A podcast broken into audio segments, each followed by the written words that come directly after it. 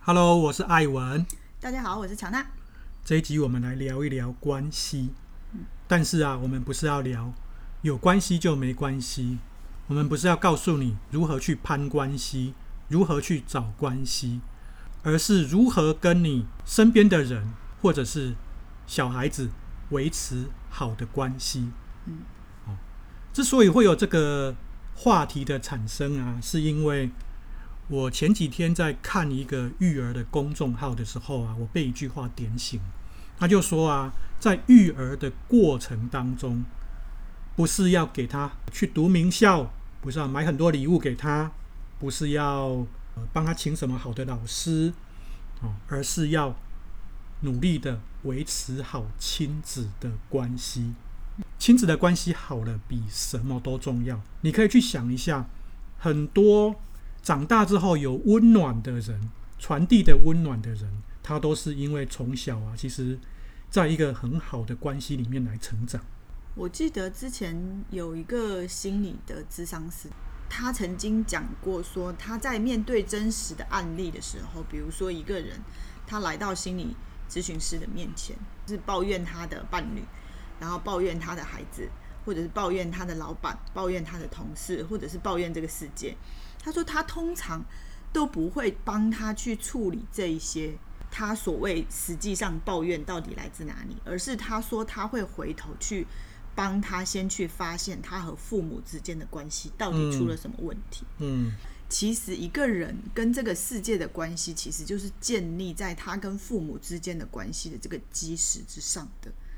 所以弗洛伊德他其实就非常的看重他就是一个人童年的。一些经历会给这个人的人生的将来造成非常重大的影响。我嗯，别人可能会忘记你说过的话，也忘记你做过的事，但是他不会忘记你带给他的感觉。而这种感觉其实就是在关系里面很重要，也很容易被忽视的。就好像我们嗯，作为父母的，总是想要帮小孩选择最好的。要帮他做对的选择，嗯，是的。那觉得说什么对你是最好的，所以我们应该要这样。但是其实我们可以去想想看，当我们帮他做出选择的时候，其实给他的感受就是权威的，是需要被服从的。是这种感觉，其实在他长大了之后，他反而就是会在。嗯，他的工作或者生活当中的时候，去面对这样子权威的人的时候，就会出现心理上的问题，一些反抗，对对对，莫名的反抗，他也说不上来。对，所以其实当你如果跟你的上司没有办法沟通，或者是没有办法建立融洽的关系的时候，其实可以回过头去想想看你跟父母之间的关系，或你的父母是不是曾经用权威的方式把你养育长大，嗯，然后他用一种就是我们通常可以理解的一种非常嗯普遍的育儿方式，就是我什么都是为了你好，是，所以你要听我的，嗯，这种方式其实对小孩子的伤害其实是非常大的，因为他的感受不好，不管你做的选择是多么对，多么正确，但是其实对他来说，他只记住了一种感觉。就是你不想要感受我的感受，你只想把你的东西强加给我。对，其实小孩子因为他也还小了，他其实没有办法看到全面性的东西。嗯，他只看到说，哦，我的方向，我的所有东西都是被规定好的。那我到底是什么？在前段时间，我看一本书叫《自由及其背叛》，他在里面讲到自由的时候，其实讲了一个非常重要的观点。他就说，选择本身其实比你选择对还更重要。嗯，你得让孩子去拥有选择的权利，而比我就是把所有的选项都帮你已经塞好了，你就是选择这个最对的就对了。是，你得允许他要去走弯路，你得允许他去选择他自己的人生，或者是做任何的选择，包含说他今天想要吃这个，不想吃这个。我今天吃太饱了，所以我的我的那个食量有点少，所以我不想要吃跟昨天一样多。嗯，我觉得这些生活上就是非常细节的东西，我们都要学着去把选择的权利去交给孩子，或者是交给伴侣。你得把别人先当做一个完整的人，独立的人，对，独立思想的人，他不是你的附属品。嗯、呃，所谓的关系是要能够照顾他心理的需求面。嗯，哦，比方说，我是不是能够真正的站在孩子的角度？哦，因为在他有限的理解里面，他如何来看待你给他的这个呃要求，或者是你给他的几个选择？你有没有办法用他的语言讲出来，哦，让他可以呃好好的去理解，然后也知道说哦如何选择，甚至是当他选错的时候，你也可以陪着他走下去。嗯，我觉得这个才是一种好的关系。对，这就好像我觉得其实就很像正向的，我们去想象说我们希望获得的朋友的关系，就是不管你发生什么事，挺你到底，对，他都会站在你的身边陪着你。是。其实我觉得这个啊，很多的投资人，推天使投资人，他也是这样子。因为前几年我也一直都在写文章啊，然后也认识了很多投资人，认识很多长辈。那这些长辈啊，他会看着我的成长。那在这个过程当中啊，关心我在做什么，但是他不会直接说你做这个是不好的。嗯，对。哦，他会说，诶，你这个不错哦，但是你有什么东西要注意？哦，我觉得这个就是一种。看重彼此的关系啦，哈，因为呃，每一个人都是一个独立的个体嘛。我们今天讲的关系，就是说，其实我愿意花时间在另一个人的身上陪伴他，不管他现在遭遇什么样子的，不管是好的或者是不好的，嗯，好，然后我就是呃，好的时候我会去给他掌声，不好的时候我会陪着他，甚至是让他难过的时候，我陪着他，陪他难过。再陪他来检讨这些东西。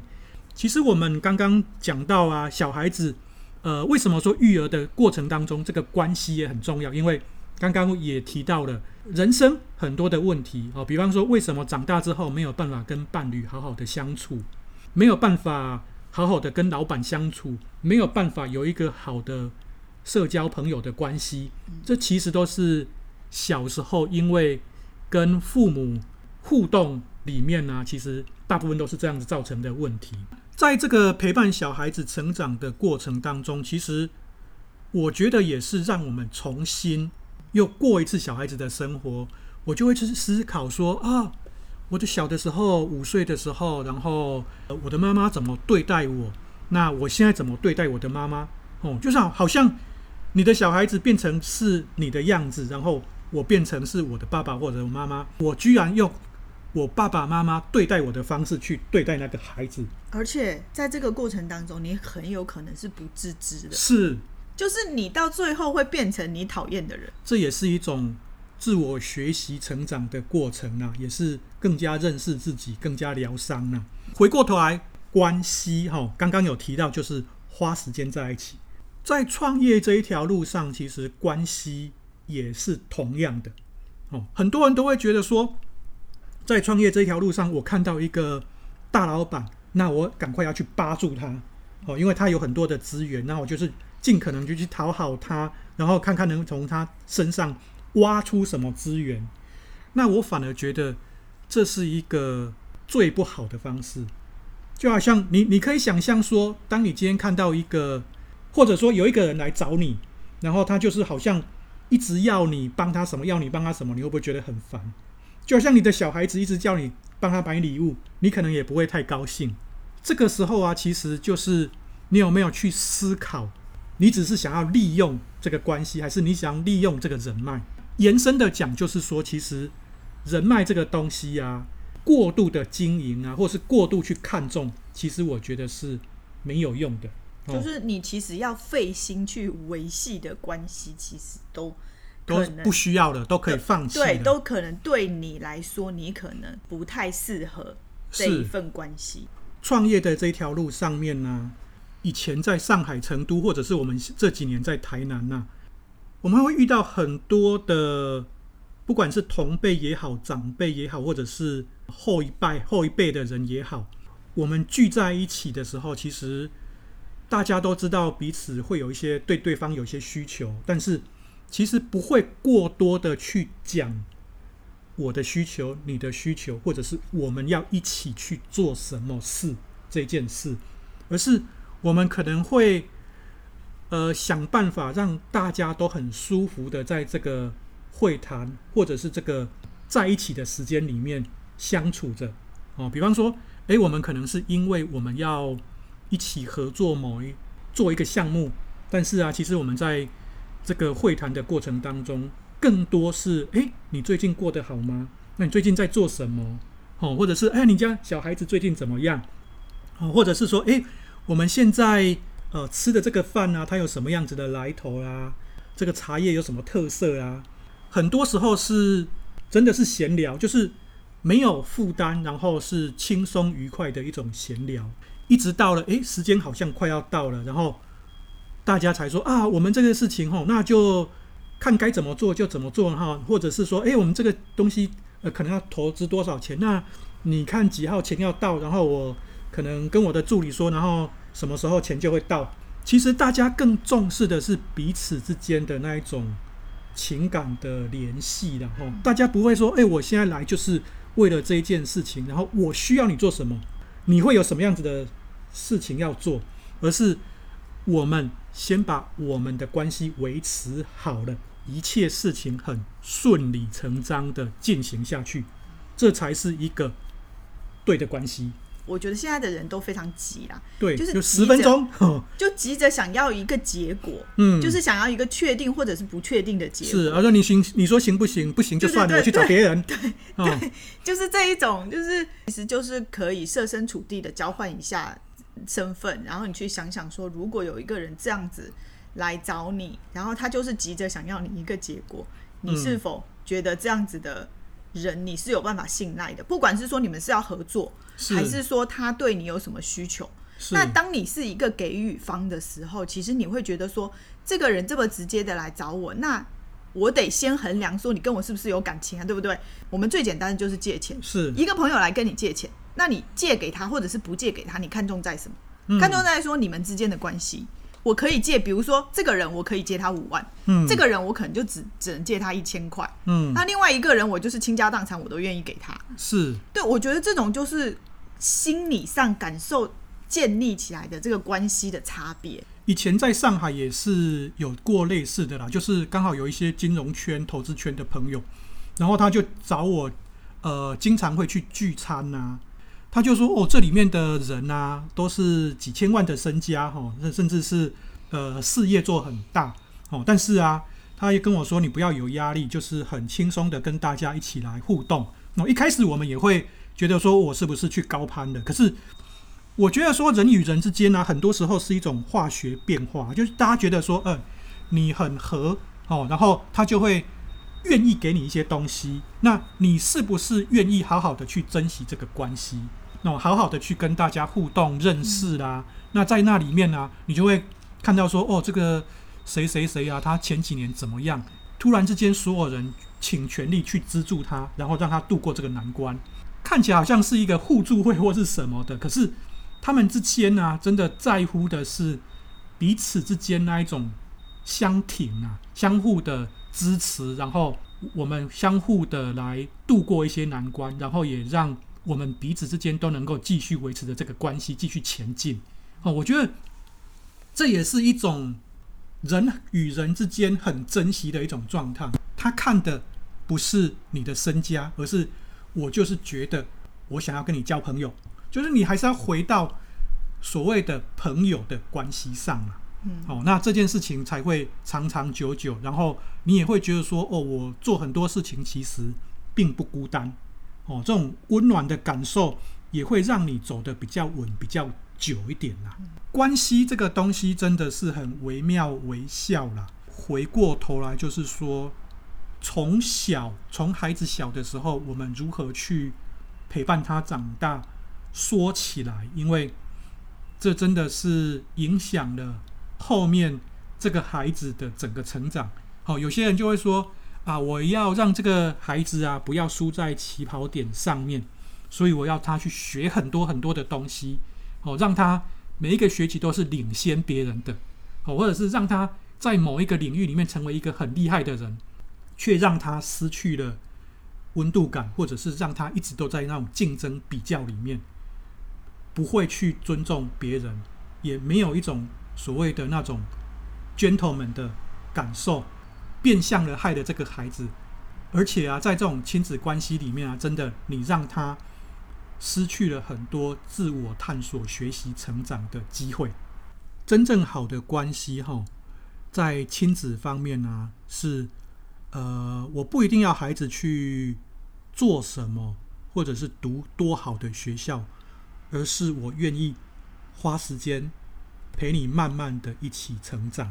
其实朋友也是这样，很就是以前大家就会说那个。君子之交淡如水嘛，可是这只是一个一部分而已。哦，更重要的是为什么会淡如水？因为我们并不需要每天去讲话，我们的频率是对的。就算我们好几年没有碰面了，我们一碰面的时候一见如故。那为什么会一见如故？它绝对不是一种利益利害的关系，而是一种彼此会觉得，呃，就算。我没有在你身边，但是我知道你出状况的时候，我会想尽办法来帮助你的一种心态。我们都没有办法去回溯自己过去的人生呐，因为也许我们从小环境的不同啊，然后呃，也许我们的父母他们也比较忙碌。其实我觉得每一个人多多少少都有带着一些。来自于原生家庭的温暖，然后也有一些受伤的地方。那我觉得很多时候，我们讲最后讲到关系啊，也必须要注意的就是所谓自己跟自己的关系。嗯，因为有很多人是你可能没有说，但是可能打从心底啊，你是有一点讨厌自己的，哦，或者是你很讨厌自己的某一些。行为某一些表现，但是你就是没有办法去把它摆脱掉。如何去认知到这样子的问题啦？吼，然后很多时候是要把时间留给自己，因为我们刚刚说关系就是要花时间去跟你在意的人相处在一起，去陪伴他。那很多时候你必须要独处，你必须要去。陪伴你自己，然后甚至是有一点自我疗愈啦，或者是呃自我放空啊。那在这个过程当中，去认识到自己的问题，然后有办法去跟自己，不论是妥协也好，协商也好，去把这些东西都处理掉，那也能够让你再走得更远一点点啊。我觉得，因为人是多方面的啦，因为。我们是一个群体的生活，但是我们又是一个独立的个体，是一个不简单的事情。这就是今天我们想跟大家分享的生活中的各种关系。哦，所以千万不要只是没事找关系，有事找关系。哦，请记得好好的花时间去陪伴你珍惜的人，还有你自己，特别是你的孩子。哦，因为这会影响他一辈子。哦，谢谢大家。谢谢，拜拜。